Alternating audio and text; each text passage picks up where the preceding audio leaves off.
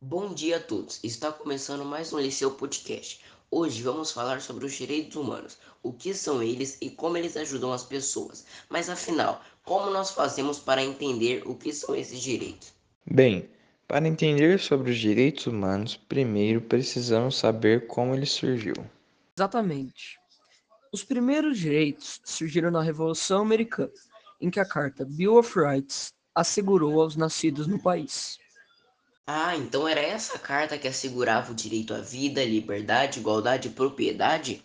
Isso mesmo, e sendo assim, o governo não poderia atacar esses direitos de alguém, sem querer que tivesse um devido processo e julgamento. Na época, também estourou a Revolução Francesa, aonde foi escrito a Declaração do Direito do Homem e do Cidadão, que teve como base os ideais iluministas. De fato, isso é muito interessante. Mas Pedro, qual que eram os objetivos dessa declaração? O objetivo era assegurar que nenhuma pessoa tivesse mais poder ou mais direitos que outra.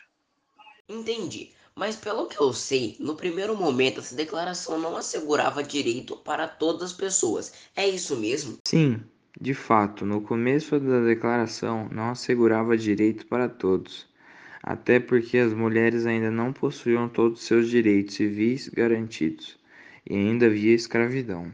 Então, só a partir de 1948, a declaração passou a assegurar os direitos básicos de todos, quando foi publicado a Carta Oficial com a Declaração Universal dos Direitos Humanos. Então, sendo assim, nós podemos afirmar que os direitos humanos são normas que reconhecem e protegem a dignidade de todas as pessoas. Mas como isso funciona aqui no nosso país? Os direitos humanos no Brasil estão garantidos na Constituição de 1988. A Constituição incorpora o princípio da cidadania, da dignidade humana e do valor social do trabalho. A Constituição também tem outros direitos denominados direitos fundamentais que irá encontrar no artigo 5, que estipula direitos à vida, à privacidade, à igualdade e à liberdade, que podem ser divididos em direitos individuais e coletivos. Ok, mas o que são cada um desses direitos? Bem, os direitos individuais são aqueles que asseguram direitos básicos para cada cidadão, enquanto os direitos coletivos também asseguram direitos básicos, mas envolvendo todo o coletivo. Ou seja, garante esses direitos para todo um grupo.